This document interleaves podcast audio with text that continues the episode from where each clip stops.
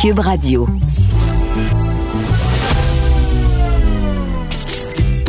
Caroline Saint-Hilaire. Caroline Saint-Hilaire. Une animatrice pas comme les autres. Cube Radio. Oui, contente de vous retrouver encore une fois cette semaine. La semaine dernière, quand on s'est parlé, on était très optimistes, tout allait bien, il faisait beau.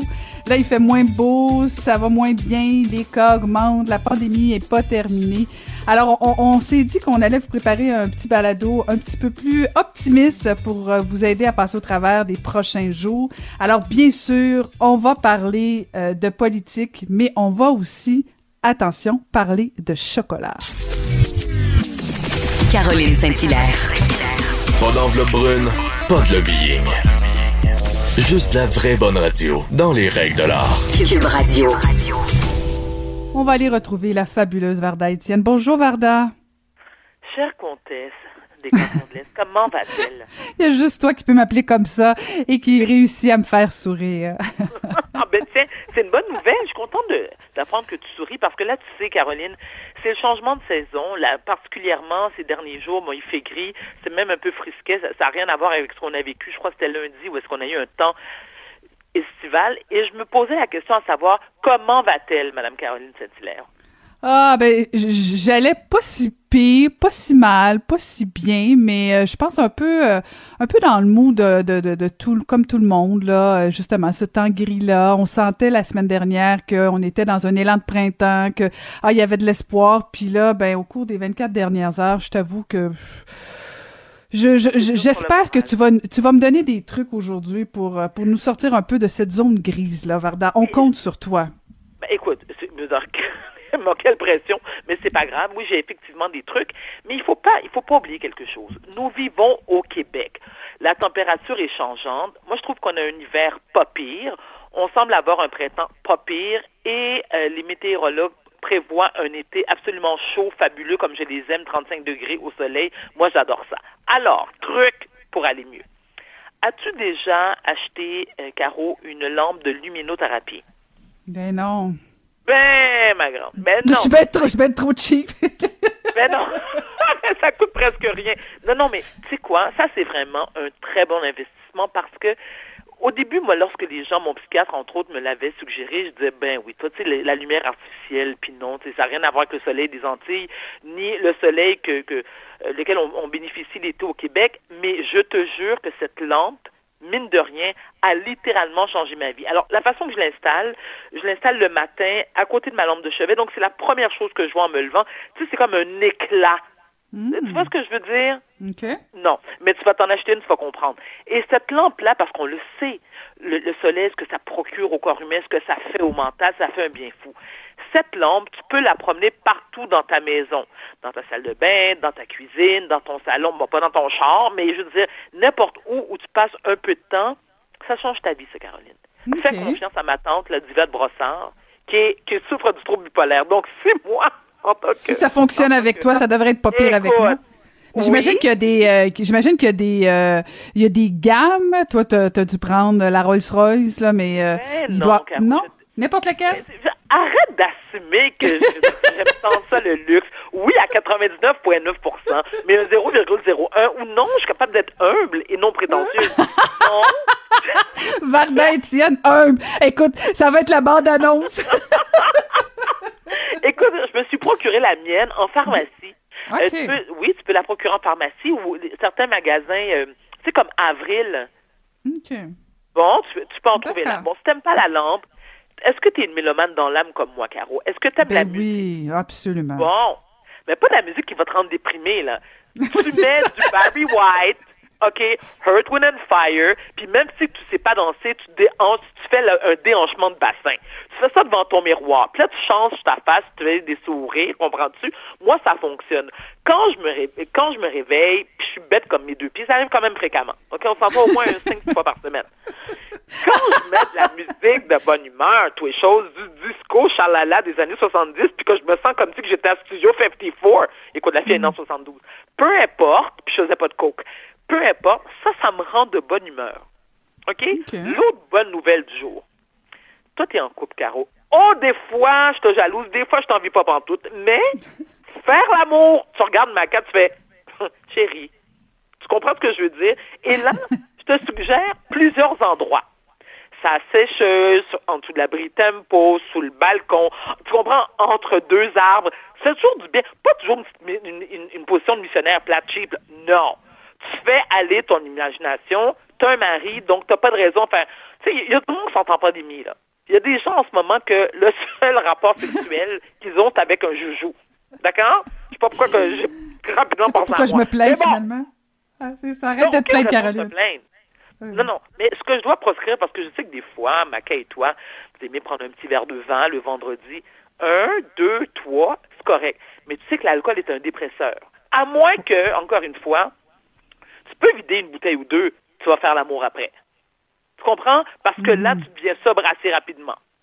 Un autre truc, moi, qui me fait du bien, ne jamais négliger une bonne pâtisserie.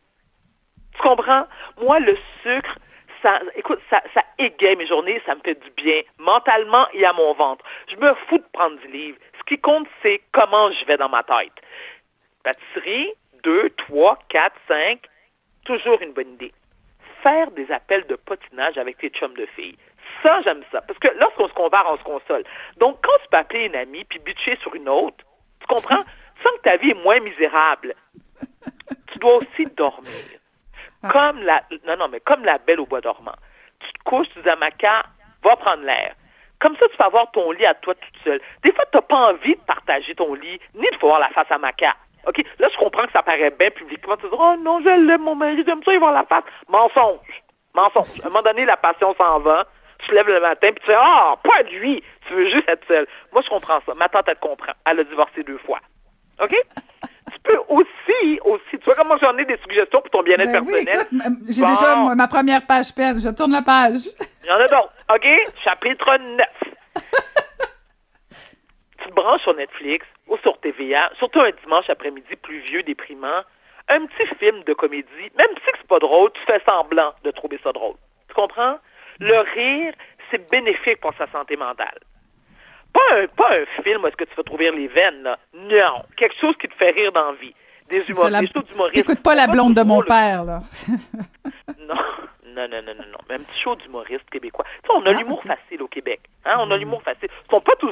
Faudrait d'ailleurs leur dire. Moi, j'ai une coupe de noms que je trouve pas drôle pantoute. Je vais d'ailleurs passer quelques appels après notre entretien.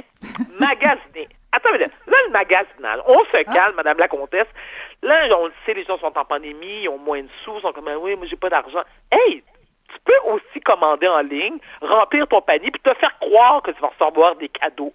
Là, ensuite, tu fais des boîtes, des fausses boîtes en carton, tes emballes, puis là, tu passes par la cour, pas la porte devant, par la cour, tu mets ça, plantes ça, puis après ça, tu sonnes chez vous. Là, c'est le temps de planter des boîtes, sonner, alors courir entre la maison, faire « Oh mon Dieu, surprise! » Oui. Oui.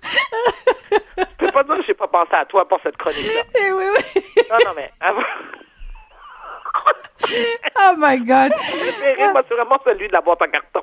Ouais, c'est très bon. J'écris mon nom, je te jure, je mets des choux. Puis là, je suis comme, oh my God! Oh my God! Un nouveau cadeau! Oh my God! La boîte est vide. Le temps que je réalise, je suis déjà pacté. Fait que je suis comme, who cares? Ah, c'est très drôle. Puis, tu peux faire Voilà. une publication Facebook aussi disant que tu t'es fait voler un colis. c'est très drôle. Là, tu me diras pas qu'aujourd'hui, après avoir parlé avec moi, tu te sens pas écoute, mieux dans ta j'ai- tête. J'ai plus besoin de verre de vin. Bon, alors, on salue ma carte au passage. Mais bon, ça se peut que je dorme avec lui quand même. Mais c'est tous des bons trucs, euh, tous Ah des bons bon? trucs, Varda. Mais mes blagues à part. euh, non, mais en fait, c'est important ce que tu dis parce que, puis je sais que t'as t'as à cœur toute la, la question de la santé mentale parce que bon, je, je, je, peux- je peux avoir euh, un moment d'égarement ou une journée triste, puis je le pense que d'ailleurs. Ben oui, c'est ça. Mais en fait, eh, c'est Oui. ça. Tu, tu, tu touches un point, Varda. Il faut s'accorder ces moments-là de dire, OK, aujourd'hui, c'est, pas terrible. Euh, c'est pas nécessairement une fatalité non plus. Demain, ce sera une autre, euh, une autre journée, un autre jour. Euh, s'accorder des journées comme ça où tu dis, ben là, aujourd'hui, je lâche tout, j'arrête, puis demain, ça ira mieux. Puis, et t'as le droit de procrastiner. Et comme tu viens de le dire, un jour à la fois, d'où Jésus. C'est de même. Il faut pas se sentir coupable parce qu'on se sent pas bien mentalement et physiquement. où est-ce que c'est écrit qu'il faut absolument que tu sois superwoman tout le temps? Non, tu as le droit. Ce, qu'on essaie d'éviter, c'est des longues périodes de déprime. Dans ce cas-là, tu m'appelles, je te prescrirai des médicaments. oui, c'est ça. Un verre de vin puis avec des pâtisseries, puis après ça, je vais faire euh, une dépression parce que je suis trop grosse. Écoute, je, je, suis pas. Je pas. Avec ton mari, on t'a dit que ton mari ah! OK, OK, j'ai aucune raison, j'ai aucune raison. Mais moi, mon remède, Varda, c'est d'aller voir tes publications. Je m'amuse beaucoup. Alors, euh, oh, merci, ma chérie. Écoute, toujours un plaisir. Prends soin de toi, puis on se retrouve la semaine merci. prochaine. Toi aussi, plaisir partagé, Macaro. Bye bye.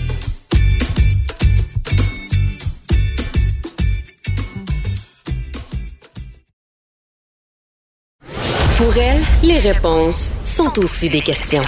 Vous écoutez Caroline Saint-Hilaire. Deux études dévoilées par l'Office québécois de la langue française démontrent que le recul du français s'accélère de façon dramatique au Québec et la Fondation Lionel Groux demande au gouvernement d'intervenir rapidement pour assurer la pérennité de la langue française. On va aller retrouver la directrice générale de la Fondation Lionel Groux, justement, Myriam Darcy. Bonjour, Madame Darcy. Bonjour, Madame Saint-Hilaire. Ben, tout d'abord, euh, votre première réaction à, ces, à ces deux études-là de l'Office québécois de la langue française ne devait pas être surprise non plus, Madame Darcy. Non, pas du tout. En fait, euh, ces statistiques qu'on voit, euh, notamment sur le recul euh, du français, ce sont des statistiques qu'on connaissait déjà, notamment par les travaux de Frédéric Lacroix qui a sorti un livre très intéressant juste avant les fêtes, Pourquoi la loi 101 est un échec. aussi les travaux des démographes comme Patrick Sabourin. Donc, ce sont des données qu'on connaissait, mais là, fort heureusement, elles sont rendues public et puis euh, la population peut en prendre connaissance et, voir à quel point le français recule au Québec de façon rapide. Donc, vous demandez au gouvernement euh, d'intervenir. Comment comment le gouvernement pourrait euh, intervenir concrètement pour pour diminuer justement cette, pour ralentir au moins cette, ce recul du français au Québec? C'est simple, on attend le projet de loi annoncé par le ministre de la Justice, Simon Jolin Barrette. Donc, euh, ça prendra un projet de loi structurant, euh, aussi structurant que l'a été euh, la loi 101, la Charte de la langue française en 1977. Pour ça, ça prendra un courage politique exemplaire parce qu'il y a fort à faire. C'est 40 ans au Québec qu'on ne s'occupe pas de la question linguistique, qu'on est, on est plutôt dans un attentisme, dans un laisser-faire où nos gouvernements ont fait activement la promotion de l'anglais, notamment à l'école, en augmentant les heures d'enseignement, euh, au primaire et tout ça. Donc, il y a fort à faire. Puis, euh, notamment, on a vu euh, dans la deuxième étude, là, la langue de travail, on voit à quel point l'anglais s'installe comme langue normale dans les entreprises pour d'autres raisons que celles qu'on nous a toujours servies, c'est-à-dire qu'on doit desservir une clientèle anglophone ou qu'on a des clients à l'international. la vérité, c'est que de plus... Oui. Oui, oui, allez-y, finissez votre idée. Oui, en fait, la vérité, c'est que l'anglais s'installe euh, comme langue euh, normale, euh, la langue préférée des employeurs et des employés dans bon nombre mhm. d'entreprises, notamment à Montréal. Puis, c'est un, c'est une conséquence, là, en fait, du recul du français. Mhm. et, je vous écoutais, Madame Darcy, puis j'ai comme l'impression, puis vous en avez vu d'autres, là, d'autres ministres essayer d'intervenir euh, au niveau de la question de la langue. On sait que c'est toujours un sujet euh, sensible, pour pas dire parfois épidermique. Euh, j'ai l'impression que le ministre Jolin Barrette va arriver avec une réforme qui, à mon avis, va déplaire ceux qui en demandent beaucoup, comme vous et moi, et qui va déplaire ceux qui souhaitent pas trop d'intervention, comme comme d'autres, notamment soit soit soit des anglophones ou même des allophones ou des d'autres personnes qui souhaitent pas nécessairement d'intervention au niveau du gouvernement du Québec. Est-ce que le ministre n'est pas condamné à décevoir tout le monde? Je crois pas parce que euh, l'opinion publique s'est cristallisée dans les derniers mois. Euh, la Fondation Lionel Groux euh, a commandé un sondage à l'automne dernier qui montre que 67% des Québécois sont en accord pour un renforcement de la législation. Puis le sondage du devoir en début de semaine montre qu'on en est rendu à 80% puis, euh, donc, l'opinion publique s'est cristallisée dans les derniers mois autour de la nécessité de renforcer euh, la loi 101. Et le ministre, pour ce qu'on en sait, est très très investi dans ce dossier-là. Alors, moi, j'ai espoir, souvent on dénonce, mais j'ai espoir que le projet de loi va être costaud, va être structurant, puis qu'on pourra construire notre avenir à partir de ce projet-là. Hmm. On dirait quasiment que c'est une, opération assez bien orchestrée de la part du gouvernement où justement, euh, vous l'avez bien dit là, au cours des dernières semaines, des derniers mois, il y a quelque chose qui s'est passé sur le plan médiatique. On a sorti des études, des exemples et, et les, chiffres auxquels vous faites référence, euh, effectivement, c'est comme si la population attendait désespérément cette réforme-là. Sauf, euh, sauf chez les jeunes. Le Devoir sortait récemment des, des jeunes qui disent que eux, bon, ils veulent parler français français, mais que pour eux, ça se passe en anglais au niveau de la culture, notamment, ils se retrouvent pas dans ce qu'on leur propose au, plan culturel, euh, que euh, entre amis, euh, ils parlent en anglais, qu'ils veulent aller même au cégep à l'université en anglais.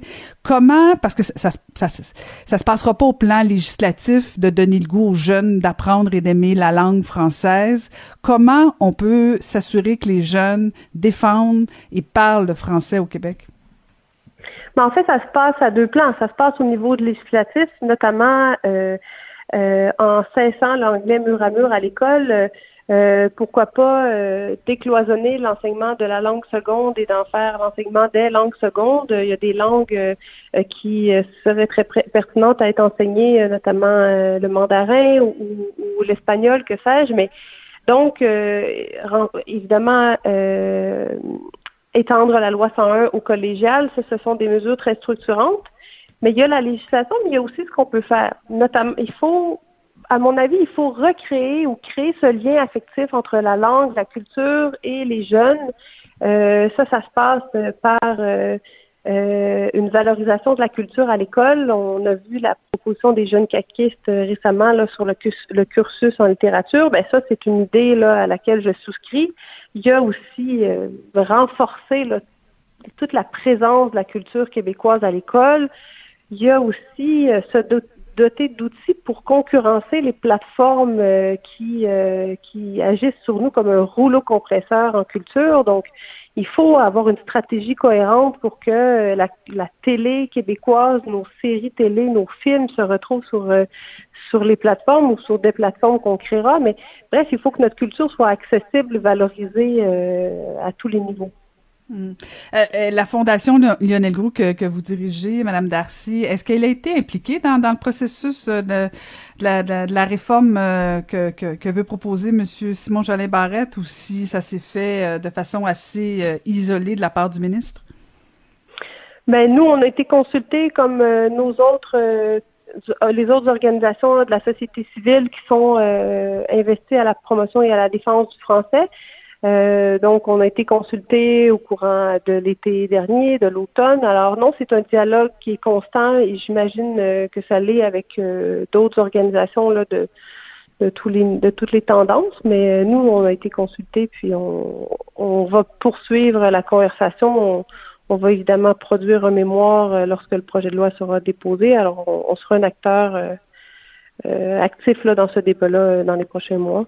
Mhm. On a vu récemment la ministre Mélanie Joly euh, faire euh, ben, une proposition. En fait, on est est encore loin est du projet de loi, mais euh, dire que le français était une langue qui était menacée au Canada. sur le plan fédéral, est-ce que est-ce que vous êtes inquiète ou rassurée de, des propos de Mélanie Joly? Est-ce que vous sentez qu'il y aura une intervention sur le plan fédéral qui, pourrait compenser un peu le fait que le français recule au Québec et au Canada? Ben déjà, euh, le gouvernement du Québec demande à ce que les entreprises euh, sous juridiction fédérale soient assujetties à la loi 101 et jusqu'à présent, le gouvernement fédéral euh, refuse refuse cette voie-là. Ils nous disent qu'ils vont nous arriver avec avec des Leur propre projet de loi, ouais, c'est ça. Oui, c'est ça, c'est ça. ben, j'ai appris à avoir des attentes très très modérées envers le Canada et le gouvernement libéral en particulier. Mais euh, tout ce qui fera en sorte de protéger la loi, la, la, langue française, on, on, va le prendre évidemment. Mais la véritable manière euh, d'assurer la protection de la loi, de la, de la, langue française, pardon, ce sera évidemment d'être un pays souverain. on va suivre ça attentivement. Merci beaucoup, Madame Darcy. Je vous remercie. Au revoir.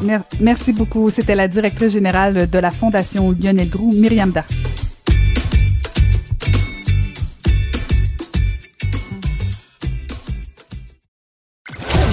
Ancienne mairesse de Longueuil, l'actualité. LGS. Vous écoutez Caroline Saint-Hilaire, Cube Radio. On va jaser politique avec Marc-André Leclerc. Bonjour Marc-André. Bonjour Caroline.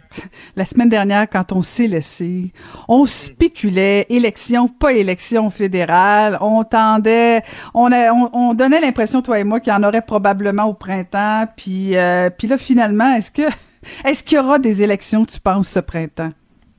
Non, il n'y aura pas d'élection ce printemps. Ça va, être, ça, va être ça va être notre dernière mise à jour, Caroline, hebdomadaire. Euh, dernier bilan. Non, il n'y aura ah pas d'élection. Ah oui, t'es encore sûr de ça, OK. Non, il n'y en aura pas d'élection ce printemps. Euh, il y a euh, quelques heures suite à notre dernier entretien la semaine passée ensemble, M. Trudeau a redonné d'autres entrevues. et là, il était vraiment, il n'a pas été catégorique dans le sens, il n'y en aura pas, mais vraiment, tu sais, j'ai pas besoin d'avoir un mandat pour le budget que je vais déposer le 19 avril. Les Canadiens, ils pensent à la vaccination, ils pensent pas aux élections. Fait que c'était vraiment, c'est vraiment la semaine passée pour M. Trudeau, c'est un changement, là, tu sais de, de narratif, de discours. Euh, et, on, et, ce qu'on entend beaucoup ici à Ottawa, c'est que vraiment, là, c'était dans les plans le 19 avril, déclenchement début mai pour un vote début juin, mais que là, c'est vraiment plus. Euh, le premier ministre a dit, non. Euh, donc, la décision est prise. Fait qu'ils vont se concentrer sur une autre fenêtre électorale, peut-être au mois, au mois d'août. Mais tu sais, dans ma tête, à moi, je me dis, tu sais, euh, Caroline, euh, tu es rendu au mois d'août, c'est quoi ton narratif, pourquoi tu as besoin d'aller en élection, fait ton budget, il va avoir passé, euh, le fonctionnement, le, Parlement n'aura pas siégé de l'été, ça va être la pause estivale, fait que tu peux pas dire le Parlement, il ne fonctionne pas, fait tu est-ce que ça va vraiment être la meilleure fenêtre, est-ce que ça va vraiment à ce moment-là qu'on va aller en élection ou on pourrait même là, seulement se retrouver là, au printemps là, dans, dans 12 mois?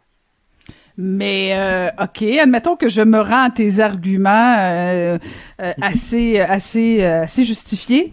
en même temps, Justin Trudeau peut se garder une carte. Là, il a fait baisser les attentes parce que vu que tous les partis se préparaient, il peut décider de faire baisser les attentes puis voir le budget, voir la réaction. Euh, écoute, moi, je vois pas de meilleure fenêtre pour lui que ce printemps. Là. j'entends ce que tu dis, puis ça fait du sens, puis c'est tout à fait logique, mais je, ça me rentre pas dans la tête que Justin Trudeau va continuer d'attendre. Euh, je veux dire, on le voit, les conservateurs, ça lève pas. Monsieur O'Toole, ça lève pas. Euh, est-ce que tu lui laisses une chance de se refaire ou si tu y vas maintenant? Non, tu as raison, Caroline. Que, est-ce qu'il y aura une meilleure fenêtre que celle du mois de mai pour une élection au mois de juin? Non. Mais est-ce que euh, avec les, points d'interrogation sur l'approvisionnement des vaccins pour avril-mai, avec les variants, avec la troisième vague, avec les nouvelles mesures euh, de confinement dans certains coins au Québec, également en Ontario, comment tu peux te présenter à la fin du mois d'avril et dire les gens, ben, vous, vous avez un couvre-feu encore, euh, il y a soit qu'il y a des barrages, soit que les restaurants sont fermés, puis moi, je vous, lance en élection. C'est là, je pense, que M. Trudeau, et, M. Trudeau avait la même crainte. Hein. il y avait une fenêtre lorsqu'il a fait son discours du trône à l'automne dernier, et c'est lui. Et moi, j'ai parlé des gens proches du, au bureau du premier ministre qui m'ont dit, c'est, c'est M. Trudeau lui-même qui qui voulait pas y aller, qui, qui, qui voulait se qui voulait aller en élection, mais qui voulait que l'opposition le fasse tomber. Euh, l'opposition a dit non, fait qu'il il, est pas allé en élection. Fait que, oui, effectivement, une fenêtre qui, est, qui était là à l'automne passé, il a dit non. Il va dire non à la fenêtre printanière, probablement. Tout peut changer, ça va vite, là. Tu sais, je veux dire, on le voit, autant dans la COVID, autant en politique, que tout ça peut aller vite. Mais présentement, Justin Trudeau ne dit pas à ses troupes de se préparer. Et c'est là, Mané, même quand tu es gouvernement minoritaire et que tu as un contrôle, ben, Mané, il y a à certaines personnes, là, il faut que tu leur dises, on y va, préparez-vous, là. Moi, je me rappelle en 2015, on se rappelle de la trop longue élection fédérale que M. Harper avait déclenchée, ben, on le savait à l'interne qu'on y allait plus tôt, qu'on allait déclencher au mois d'août euh, au mois de septembre. Parce que moi, mes patrons me disaient, Marc-André, tu travailles plus sur ces dossiers-là, tu vas travailler maintenant sur ces dossiers-là qui étaient 100% électoral. Fait que tu le sens, tu le sais. Fait que si M. Trudeau ne donne pas cette ordre de commandement-là à ses troupes, ben c'est ses troupes à lui non plus qui, seront, qui, seront pas prêtes pour un, pour mhm. un vote au mois de juin. Tu sais. OK, OK, je comprends, je comprends. Ben, on, a, on a l'information de l'interne, alors c'est pas mal plus clair, Marc-André. Puis du côté des conservateurs, justement, eux autres ont lancé leur slogan, leur slogan, comme disait M. Chrétien, euh, pour le Québec, agir pour le Québec. Ouais, euh, donc les conservateurs hier, Caroline, ont sorti le, leur slogan, Agir pour le Québec. Ils de faire un contraste entre les libéraux qui ne veulent pas agir pour le Québec et le Bloc québécois qui ne peut pas parce qu'on le sait, ils ne formeront jamais le gouvernement.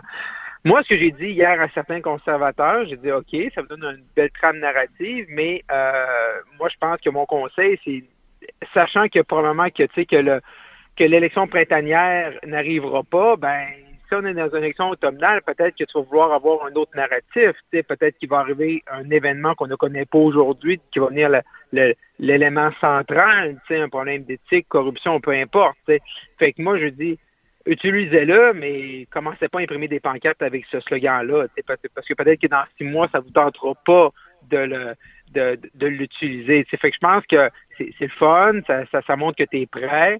Euh, mais là, plus qu'on voit les journées passer puis qu'on sent qu'il n'y aura pas d'élection printanière, ben, je pense que tu, l'utilises pour une campagne printanière, tu l'utilises dans tes médias sociaux, tu fais des vidéos, mais euh, faut pas tu, faut pas tu t'es pas en train là de, de, de, de mettre là des autocollants sur un autobus là ou en bon québécois de rapper ton autobus, euh, de l'identifier aux couleurs de ton parti avec ce slogan-là, parce que peut-être que si l'élection est au mois de septembre, octobre ou dans un an, peut-être que tu vas dire, ben, on, on a un meilleur slogan qui va être mieux approprié euh, au contexte dans lequel la campagne va évoluer.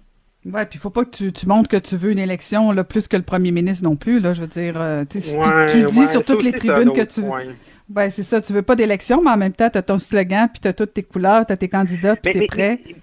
Oui, mais c'est tout le temps ça. Hein, c'est parce mm-hmm. que tu veux pas d'élection, fait que là, faut pas que tu te prépares, mais là, faut quand même que tu sois prêt, puis tu loues des locales, tu trouves des candidats, tu as un slogan, tu as des pancartes. Mais tu sais, c'est un, un jeu à mener, dangereux parce que ce qui arrive, puis moi je l'ai vécu, puis toi, as dû toi tu l'as vécu de l'autre côté, c'est que quand tu commences l'élection, même si l'élection t'en pas, au jour 1 de la campagne, qu'est-ce que tes candidats ils veulent? Ils veulent leur pancarte avec leur nom puis leur photo dessus pour mettre sur les ah, photos. Les fameuses pancartes.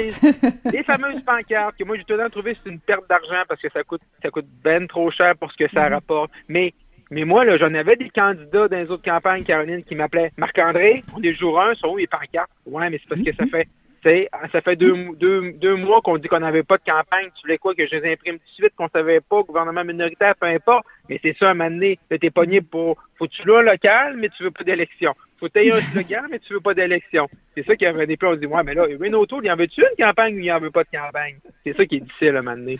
c'est ça. La bataille des pancartes, je me souviens tellement. Ah, écoute, les bénévoles, c'est surtout les bénévoles, hein, sont tellement contents de poser des pancartes. Puis là, ils veulent gagner la bataille de la pancarte, celui qui en a le plus posé la première nuit. C'est, euh, c'est le moral des troupes, c'est, c'est fondamental. T'as tellement raison, Marc-André. J'en ai eu des élus, j'ai, tu sais, au jour 3 de la campagne, ça dure 42 jours, puis 40 jours, puis qui disent je vais perdre mon élection parce que j'ai pas encore mes pancartes. Ça l'arrive, ça. On vit ça. Je veux dire, ce qu'on vit dans des. Moi, j'ai travaillé dans, à, trois reprises dans des war rooms. C'est l'enfer. Je veux dire, on est loin. On est loin des grandes stratégies ou des grandes politiques internationales de défense. Là. On est vraiment dans le dans le B à bas de ça me prend mes pancartes au jour un pour gagner la guerre des, des, des, des poteaux. Totalement, totalement. Et c'est l'ancienne candidate qui, qui confirme Marc-André. euh, et, parlons justement, restons des conservateurs. Euh, Pierre Paulus, euh, sénateur, euh, pas sénateur, pardon, député conservateur qui a déposé. Oui, oui, c'est ça. Je mélangeais avec les deux autres sénateurs qui ont déposé aussi des projets de loi. Mais non, le député Pierre Paulus qui lui a déposé un projet de loi contre l'exploitation sexuelle des mineurs. Oui, je trouvais ça intéressant, Caroline, parce que on se rappellera qu'en décembre dernier, il y avait eu un comité spécial sur l'exploitation des mineurs qui a été déposé à l'Assemblée nationale avec Lucie Lecourt, Christine Saint-Pierre, Alexandre Leduc, Mégane Perry-Melançon. Fait toutes les parties ont déposé euh, une cinquantaine de recommandations. Et qu'est-ce qui arrive trop souvent euh, au Québec et dans toutes les bonnes euh, démocraties et partout, c'est qu'on prend un rapport, pour on le met sur, une tablette, et ça reste là. Et là, j'ai trouvé ça intéressant euh, qu'un député euh, au niveau fédéral euh, prenne, euh, parce que les députés peuvent déposer des projets de loi là, privés, qui prennent, et ça, il y a toute, là, il y a, toute une organisation par rapport mm-hmm. autour de ça. Et malheureusement, dans notre système, souvent, il y a malheureusement pas beaucoup de, de projets de loi privés qui, qui se rendent jusqu'à la sanction royale, hein, qui deviennent vraiment une loi en tant que telle. Et je trouvais intéressant avec le projet de loi, c'est vraiment une continuité du rapport qui est déposé au mois de décembre. Fait que le député euh, de Charlebourg-Saint-Charles, M. Paulus, lui, a décidé de déposer un projet de loi euh, qui vont toucher là, euh, des recommandations qui sont dans le rapport québécois, donc qui était une demande de l'Assemblée nationale, des élus. Et moi, je trouve ça très intéressant de voir qu'il y a vraiment une continuité. Là. Et M. Paulus l'a bien dit à la Chambre des communes la semaine passée, il ne faut pas que ça reste une tablette. Trop souvent, ça reste là, fait faut lui donner vie. Euh, bon, s'il n'y a pas d'élection cet automne, comme on dit, euh, ce printemps, comme on disait tout à l'heure, ben, ça va aider probablement à ce que le projet de loi là, euh, puisse traverser les différentes étapes, première lecture, deuxième lecture, troisième lecture, ça se rend au Sénat, puis la sanction royale. Mais ce qui serait intéressant, c'est qu'on sait comment l'exploitation sexuelle des mineurs, c'est un enjeu qui nous a touché beaucoup au Québec, beaucoup de malheureusement d'histoires qui sont tristes. On a vu des chiffres qui ont été euh, donnés par la GRC que malheureusement, puis ça c'est des chiffres d'il y a un an, au début de la pandémie, dans les premiers mois, euh, l'exploitation sexuelle euh, a augmenté, le les signalements ont augmenté de 36% dans les trois premiers mois de la pandémie en 2020. Donc c'est un problème qui est encore réel. Les gens sont devant leurs ordinateurs. Donc il y a encore, malheureusement, la pandémie n'épargne pas également nos jeunes à ce niveau-là. Puis il y a des gens qui sont prêts à abuser de, de, nos jeunes, de nos mineurs. Euh, fait que moi, je trouvais que c'est un enjeu qui est super important. C'est le fun de voir qu'on a une continuité. Et là, ce qui serait intéressant, c'est de voir, vu que c'est un projet de loi privé, vu que ça avance souvent moins vite là, dans, dans les procédures, que l'ensemble des partis politiques là, euh, se rangent derrière ce projet de loi-là, peut-être pour l'améliorer, le, le, le, bonifier, mais que euh, on s'assure que ce projet de loi-là ne meurt pas au feuilleton. Parce que quand il arrive une élection générale, mais tous les projets de loi meurent, on doit recommencer dans la dans, lorsque après l'élection. Donc moi, je, trouve, je trouverais ça intéressant que l'ensemble des partis disent OK, peut-être qu'il y a des choses qu'on n'aime pas, travaillons là ensemble, travaillons avec le député qui l'a déposé pour vraiment qu'à la fin, au moins qu'on puisse, euh, et ça devrait une belle suite par rapport au travail qui ont été fait, un travail colossal par les élus de l'Assemblée nationale. Mais Marc-André, tu touches un point parce que effectivement, les projets de loi euh, parlementaires des députés, euh, c'est rare que ça aboutit, c'est rare qu'on les adopte, c'est rare même qu'on en parle. Euh, c'est en tout cas, c'est un, un, autre débat. Mais euh, est-ce que ce serait pas une bonne stratégie, même de la part de Justin Trudeau, compte tenu qu'il est minoritaire, de dire, écoutez, savez-vous quoi, ce, ce projet de loi-là, je vais le prendre, on, va le déposer, on va le bonifier, puis bon, il va mettre sa touche, sa couleur un peu, mais d'en faire effectivement un, un truc transpartisan, un peu ce qu'on voit à l'Assemblée nationale, qu'on voit rarement à la Chambre des communes. Euh, il me semble que ce serait une bonne idée. Puis ça, ça ferait la démonstration que, un, ils sont capables de, de gouverner euh, minoritaire. Deux, c'est vrai qu'ils ne veulent pas d'élection tellement qu'ils travaillent avec l'opposition. Il me semble que ce genre de dossier-là, ce serait faisable.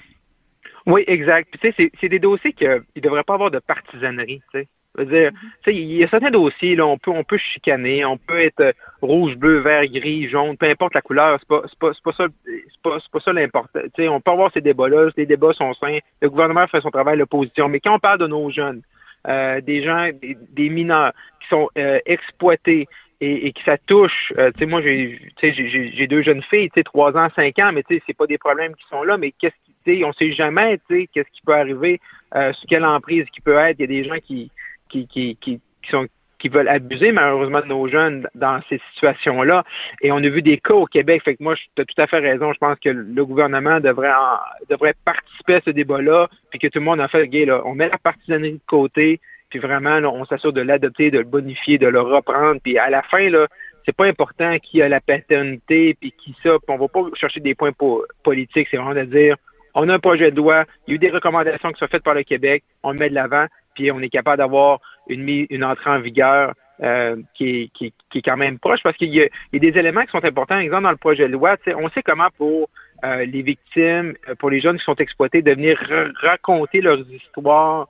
c'est difficile. Fait il y a, l'étape, exemple, que le comité avait recommandé spécial de l'Assemblée nationale d'enlever tout ce qui est la, portion enquête préliminaire pour vraiment que les victimes n'aient pas raconté, raconté à maintes reprises leurs histoires. Ça, c'était reconnu un peu partout que c'est une façon d'aider euh, les jeunes euh, qui, qui, qui, qui, euh, qui, qui, souffrent de l'exploitation, qui, qui, souffrent de, qui sont victimes d'exploitation sexuelle.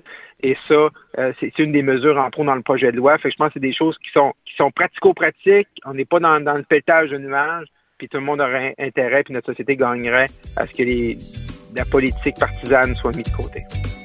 Bonne idée, bonne idée, Marc-André. Toujours un plaisir. On se retrouve la semaine prochaine. Merci beaucoup, Marc-André. Merci, au plaisir. Au revoir.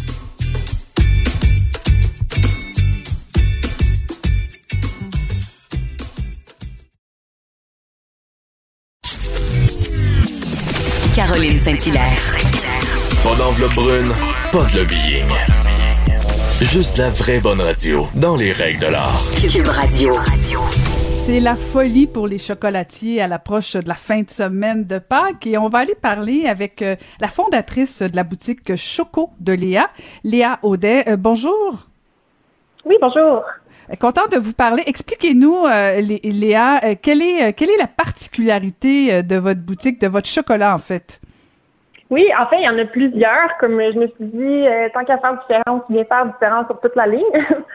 dans le fond, euh, nous, chez Choco de Léon, on fait notre chocolat directement à partir des, euh, des fèves de cacao plutôt que d'acheter des, des, euh, pastilles de chocolat.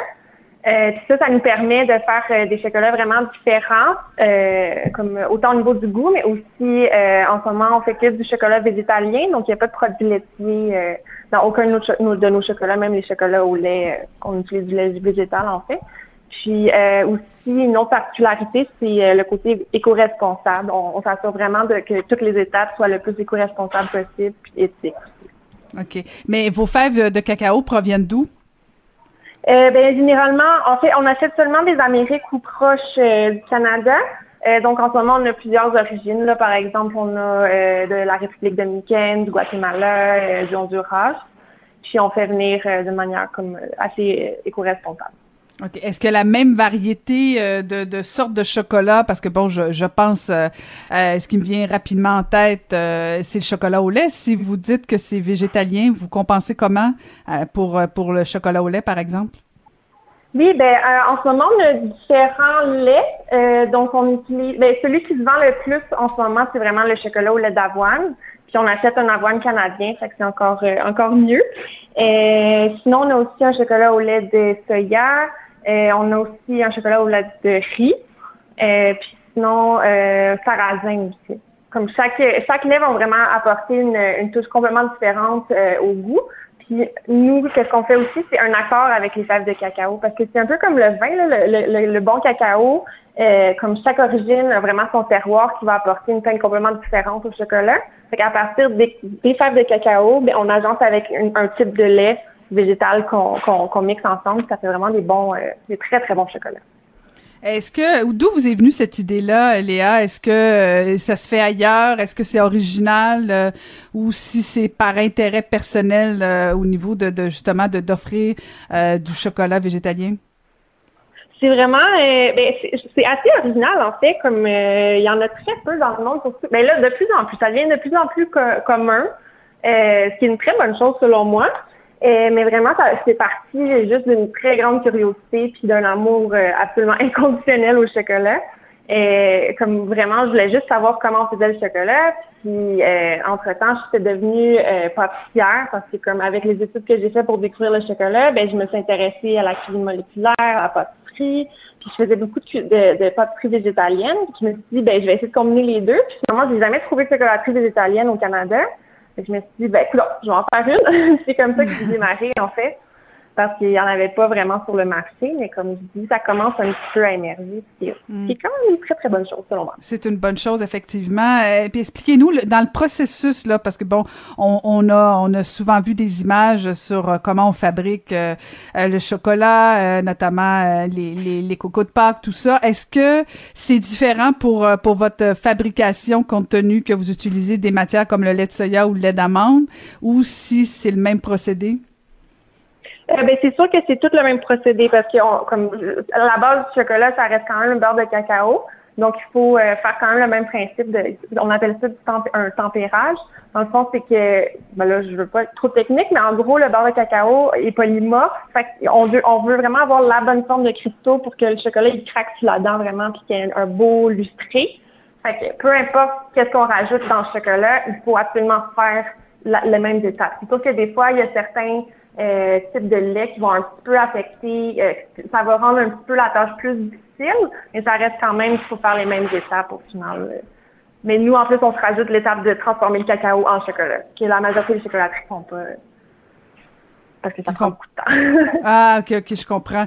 Euh, est-ce que est-ce que c'est plus cher pour euh, pour le client, pour le consommateur, euh, parce que vous utilisez justement des produits, que ce soit à même la fève de cacao et des produits végétaliens, est-ce que c'est plus dispendieux? Évidemment, c'est un peu plus cher, mais ça reste quand même abordable. Mais tu sais, selon moi, bon après, comme chaque personne a une vision différente, mais selon moi, le chocolat, ça reste, ça devrait être un produit de luxe. Puis on devrait pas pouvoir acheter un chocolat à 99 cents parce que au final, quand on achète un chocolat à comme peu, à peu d'argent, ben, c'est parce qu'au bout de la ligne, il y a eu des esclaves probablement ou des gens très, très, très, très mal payés. Puis, dans le fond, nous, c'est qu'on s'assure vraiment que ça soit super équitable et éthique. Fait que c'est sûr que ça coûte un peu plus cher, mais en même temps, euh, comme il y a un bon impact quand on achète ce chocolat-là versus comme euh, acheter comme une tonne de chocolat euh, cheap, mais qu'au final, euh, on détruit la terre, notre estomac et, et les humains qui vivent sur terre. Ouais, puis, je, Ouais, je suis contente que vous en parlez, Léa, de, justement l'impact, notamment sur la terre puis tout ça, parce que une des forces aussi de, de, votre entreprise, c'est au niveau de l'éco-responsabilité, là, parce que vous prenez pas des fèves de cacao dans, dans sur des terres où on exploite soit des travailleurs, des travailleuses, des jeunes ou quoi que ce soit. Là. Vous assurez que l'argent aussi retourne aux travailleurs. Ah oui, absolument. C'est comme c'est vraiment primordial. En fait, c'est c'est ce qui dirige vraiment euh, toutes mes, volontés avec Chocolat c'est vraiment de, faire quelque chose, parce que la façon dont on consomme le chocolat en ce moment, c'est la même façon qu'on consommait au 18e, 19e siècle, pardon. Je veux dire, le modèle, comme tous les modèles d'affaires de toutes les industries ont super, vraiment beaucoup évolué depuis les centaines, les 200 dernières années, tandis que le chocolat, on fait la même chose.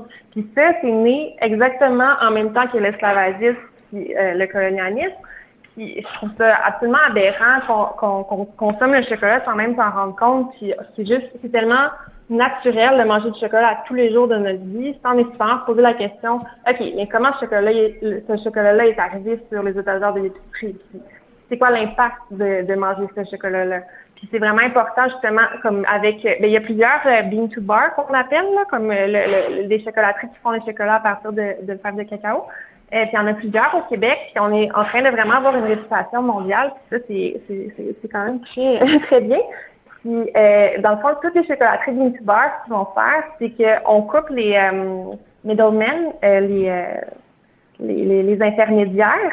Puis ça, ça permet justement d'avoir plus d'argent dans les postes des fermiers et des fermières. Parce que s'il y a 20 intermédiaires entre le fermier, la fermière, puis les consommateurs, et même plus, ben chaque personne prend une cote, puis au final, la, cote euh, du permis, ben c'est vraiment mes pinottes, même s'ils mhm. sont payés, même si euh, c'est supposé être éthique ou quoi que ce soit, là, avec les, euh, les législations, mais on se oui, parce qu'en fait, c'est intéressant. Puis je suis allée voir votre site euh, et vous avez un blog euh, qui honnêtement est intéressant parce que je l'avoue, des fois on mange du chocolat puis on le mange comme si, euh, comme si effectivement c'était c'était un peu facile sans se poser nécessairement trop de questions. J'invite les gens à aller voir votre site parce qu'il y a, y, a, il y a des textes sur vos, votre blog intéressants, notamment au niveau de l'industrialisation du chocolat. J'ai appris plein de choses, mais mais toute cette popularisation du chocolat aussi parce que ça c'est pas ça date pas d'hier qu'on mange du chocolat, c'est sûr que là, bon, pendant Pâques, c'est c'est l'effervescence et euh, j'imagine que c'est votre temps fort de l'année. Euh, mais expliquez-nous exactement, ça vient d'où justement cette popularisation du chocolat? De la popularisation. Je veux dire, en, deux secondes, euh, ce qui s'est passé en 600, 400 ans. vous, avez le droit à quatre secondes. ouais. euh, ben, dans le fond, comme évidemment, c'est, c'est, ça pousse pas en Europe, là, le, le, cacao. Fait que à la base, l'arbre de cacao, le cacaïer euh, pousse seulement, ben, a poussé seulement en Amérique centrale et Amérique du Sud, un peu du Nord aussi, en fait, au Mexique. C'est, c'est la porte d'entrée de l'Europe, le Mexique. Là. Fait que euh, quand Cortez est arrivé en 1500, je me rappelle plus les dates, je suis vraiment je suis pas préparée avant, je ne pensais pas répondre à cette question-là.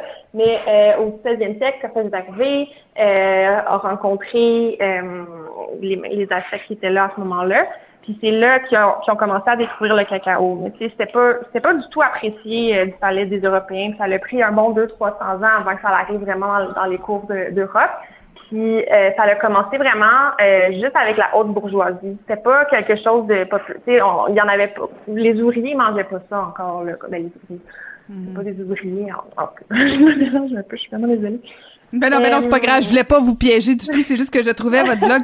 Non, mais je vais inviter les gens à les lire parce que c'est vraiment intéressant. on peut apprendre plein de choses sur le chocolat.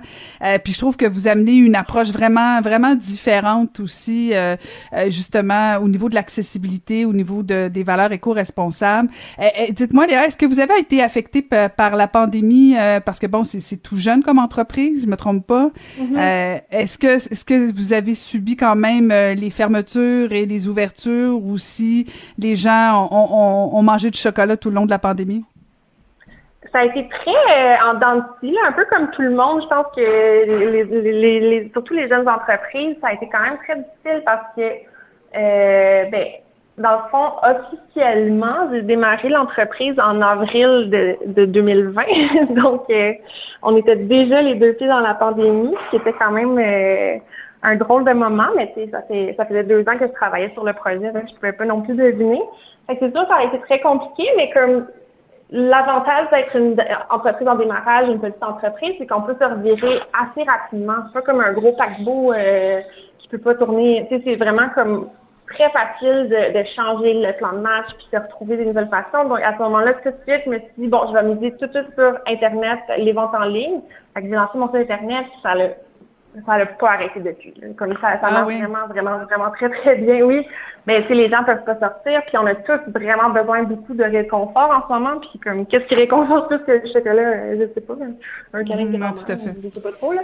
Fait que comme ça a été difficile, évidemment, avec les fermetures des boutiques. Donc pour la, la distribution, ben c'est très compliqué. Euh, c'est sûr qu'il y a eu beaucoup, beaucoup, beaucoup de, de, de, de, nuits blanches à, se demander qu'est-ce qui allait arriver le lendemain.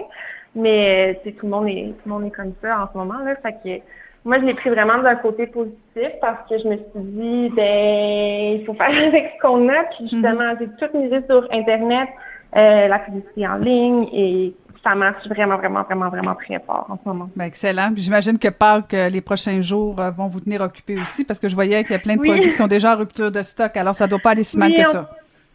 Non, non, ça va super bien. Comme, mais surtout, euh, c'est vraiment euh, intéressant de voir aussi l'engouement pour les produits locaux.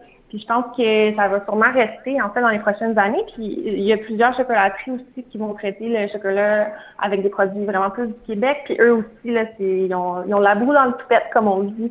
Puis tant mieux parce que comme c'est bien mieux d'encourager justement les compagnies d'ici qui vont comme redistribuer ensuite au, au, Québec plutôt que d'acheter de compagnies américaines ou euh, étrangères. Puis finalement que notre argent se dissémine au travers le monde. Là. Fait que c'est vraiment c'est vraiment un bon moment pour être une petite entreprise locale et, euh, éco-responsable parce que tout le monde a l'air de vraiment euh, se soucier de ça en ce moment. Ben, on va souhaiter que ça dure et on va vous souhaiter un bon succès. Merci beaucoup et bravo pour, euh, pour ce, beau projet que boutique Choco de Léa.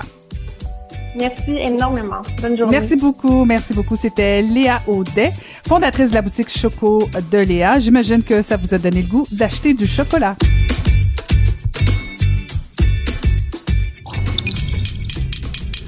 Radio.